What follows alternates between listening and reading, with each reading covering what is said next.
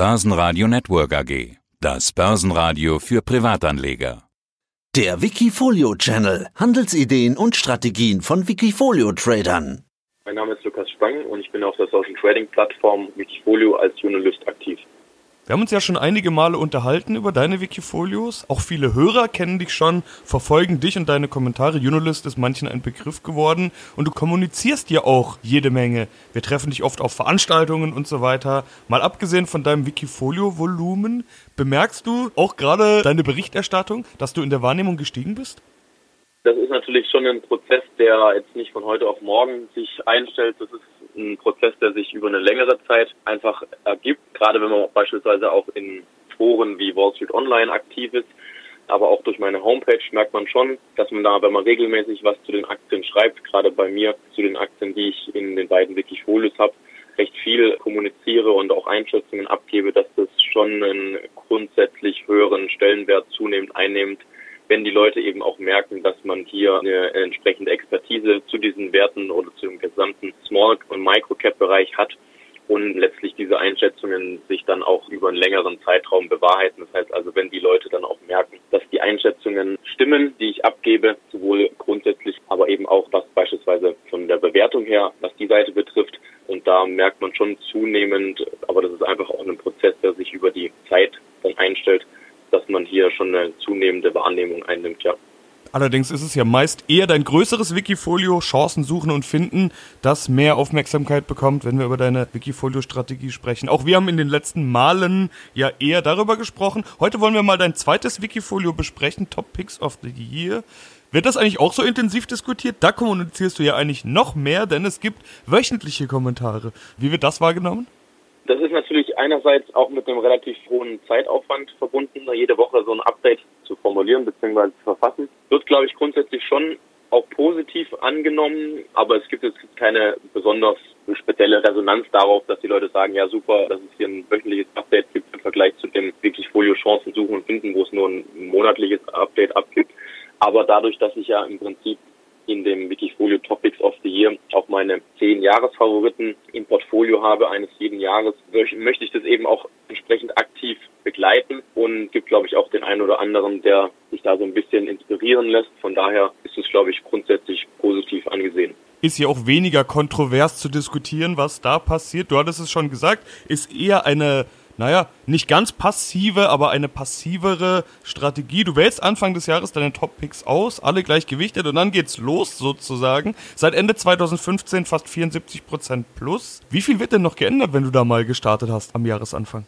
Also es gibt ja im Prinzip zwei wesentliche Veränderungsansätze. Das eine Mal ist, wenn mein Kursziel nach oben hin erreicht wurde. Das heißt also, wenn jetzt eine Aktie mein Kursziel erreicht hat nach entsprechender Adjustierung meiner Schätzungen und nochmal, wenn ich da quasi in meine Modellannahmen reingehe und keine Veränderungen sehe, die Aktie aus dem Wikifolio verkauft werden kann. In der Nachfolge werden dann die Erlöse in die 50 Prozent schwächsten Werte reinvestiert.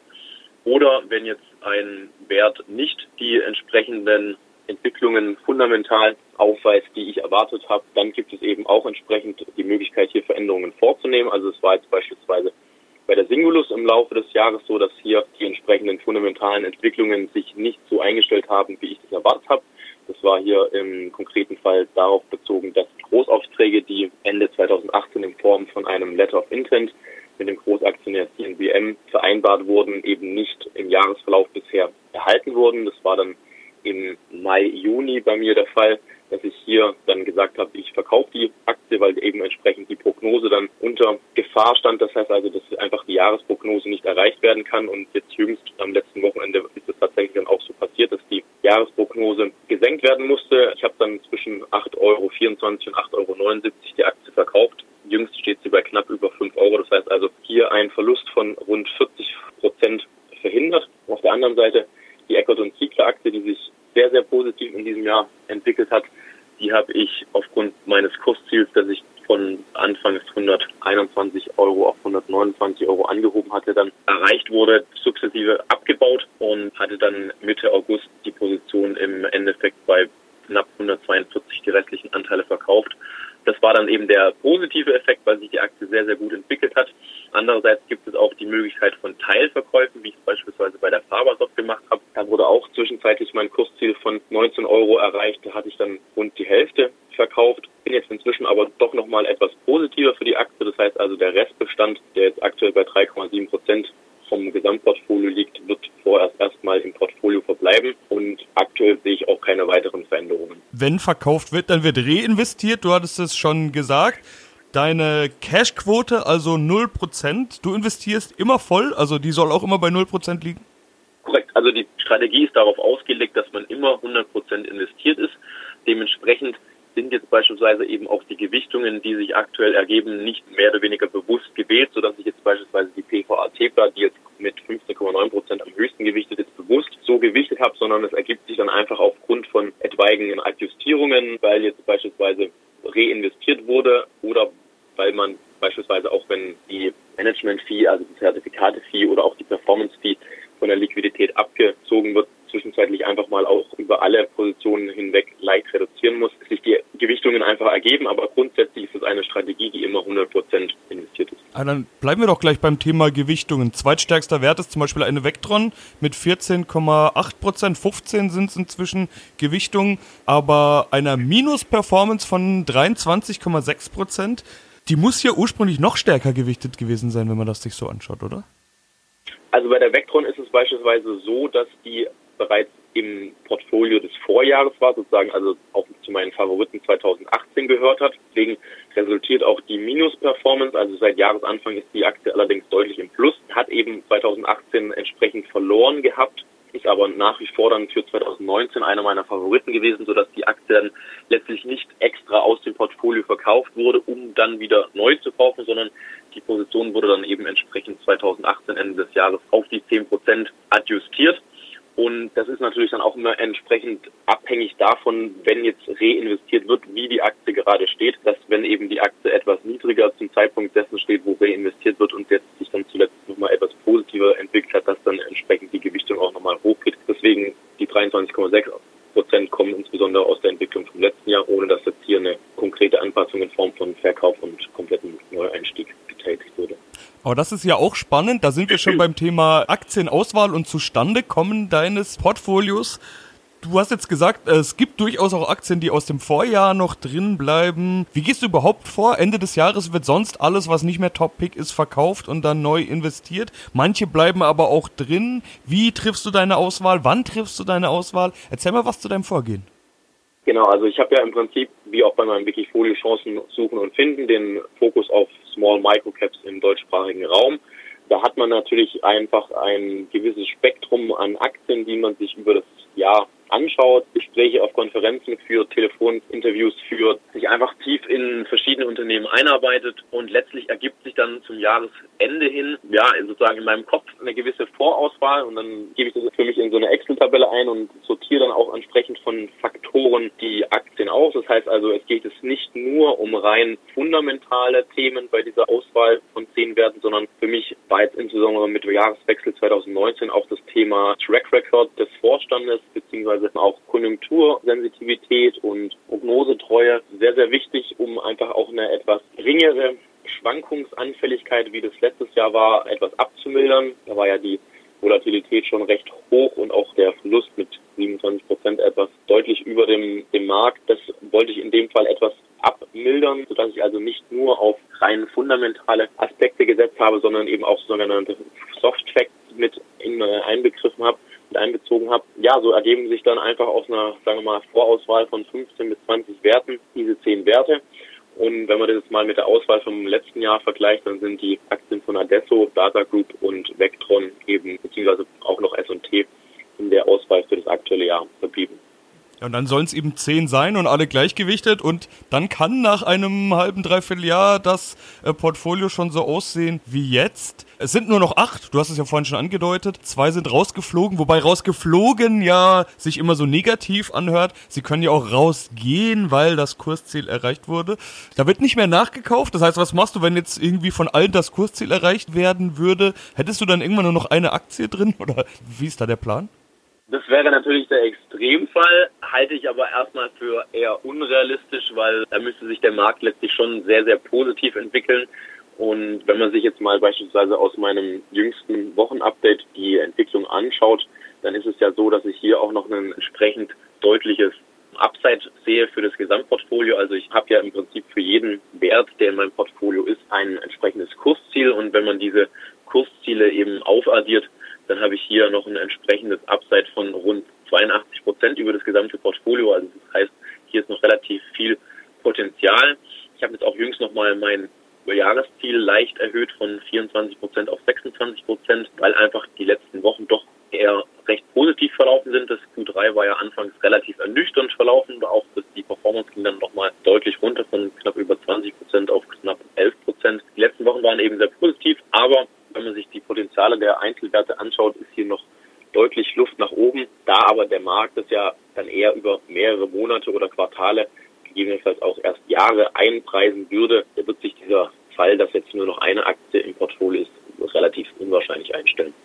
Apropos Jahre, deine Jahresperformance ein Jahr, die ist noch negativ, 16,3% minus. Wir hatten vor einigen Monaten mal über deine generelle Strategie gesprochen, über dein anderes Wikifolio und auch über das Jahr 2018, an das wir uns wahrscheinlich alle noch recht gut erinnern können, dass es da reingehauen hat. Was hat so reingehauen in deinem Top Picks of the Year, dass du immer noch 16,3% im Minus bist? Das ist natürlich so ein bisschen auf die Jahresentwicklung 2018 dahingehend zurückzuführen, dass insbesondere das zweite Halbjahr relativ schwach ausgefallen war. Das heißt also, die erste Jahreshälfte war eigentlich noch sehr gut. Und dann sind eben einige Werte sehr deutlich in der zweiten Jahreshälfte gefallen. Also das war beispielsweise insbesondere eine Vectron, aber auch eine S&P im letzten Jahr, aber auch eine M-Base, die im Jahresverlauf dann in Q3 und insbesondere auch Q4 sehr deutlich an Wert verloren haben.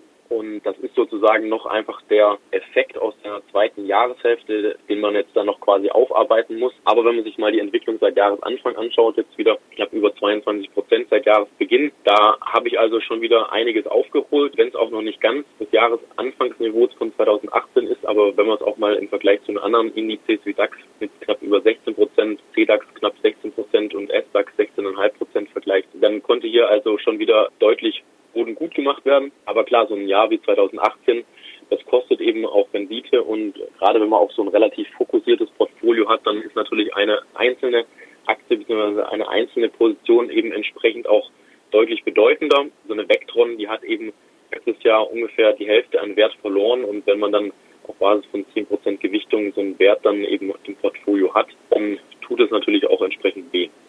Eigentlich bist du ja ein recht aktiver Manager, das sieht man vor allen Dingen in deinem anderen Wikifolio oder auch in deinen Kommentaren.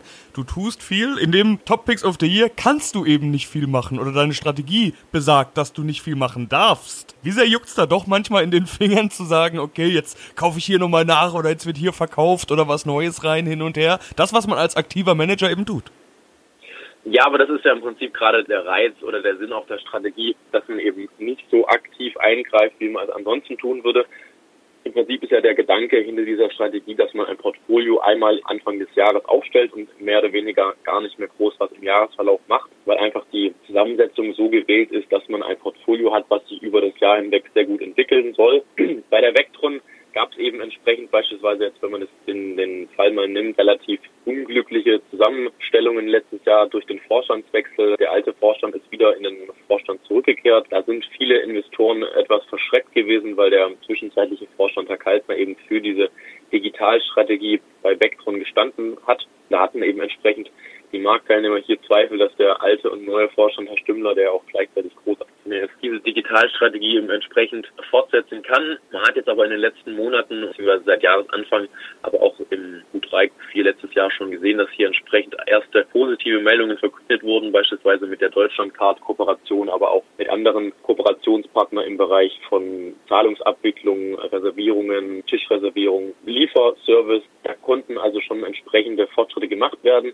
Das sind dann natürlich Effekte, natürlich wäre es reizvoll, da was zu tun, aber letztlich ist halt die Strategie darauf ausgerichtet, dass man nur in wirklich den Fällen eingreift, wenn eben dann auch fundamental sich die Situation des Unternehmens ändert und das war in dem Fall einfach nicht zu erkennen, weil allein durch den Vorstandswechsel war das jetzt für mich kein Grund zu sagen, die Strategie oder die Bewertung des Unternehmens oder der Ansatz ist jetzt nicht mehr gegeben. Im Nachhinein könnte man es vielleicht auch anders sehen, aber so war meine Einschätzung zu dem Zeitpunkt. Bei anderen Unternehmen wie beispielsweise bei der S&P war das so ein bisschen ähnlich. Es gab einfach im letzten Jahr so ein paar unglückliche Zusammenfälle, dass das Beratungsgeschäft beispielsweise bei der S&P im Jahresverlauf einfach nicht die Dynamik aufgenommen hatte, die das Unternehmen erwartet hatte. Dadurch kam es zu Unterauslastung. Es hat dann entsprechend Geld gekostet bzw. Ergebnis. Wenn man sich jetzt in diesem Jahr wieder vergleicht, komplett gegensätzliches Bild. Die Aktie hat sich seit Anfang des Jahres im Prinzip fast verdoppelt weil eben beispielsweise auch ein neuer Finanzvorstand in das Unternehmen gekommen ist. Hier auch mit entsprechendem Restrukturierungs-Background das Unternehmen einfach, ja,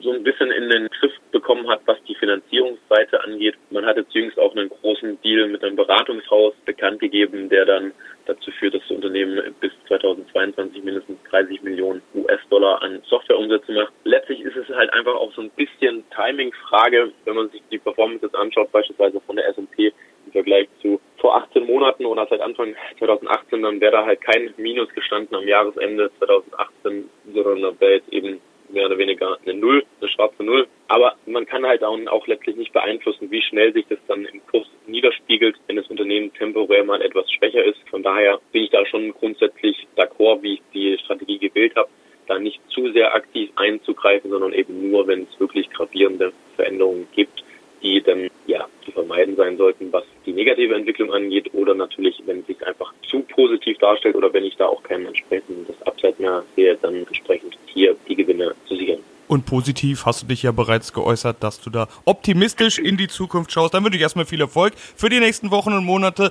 Lukas Spang, aka Unalist. Vielen Dank. Danke ebenso. Die Top-Trader bei Wikifolio. Börsenradio Network AG. Ihr Internetradio für Börseninformationen.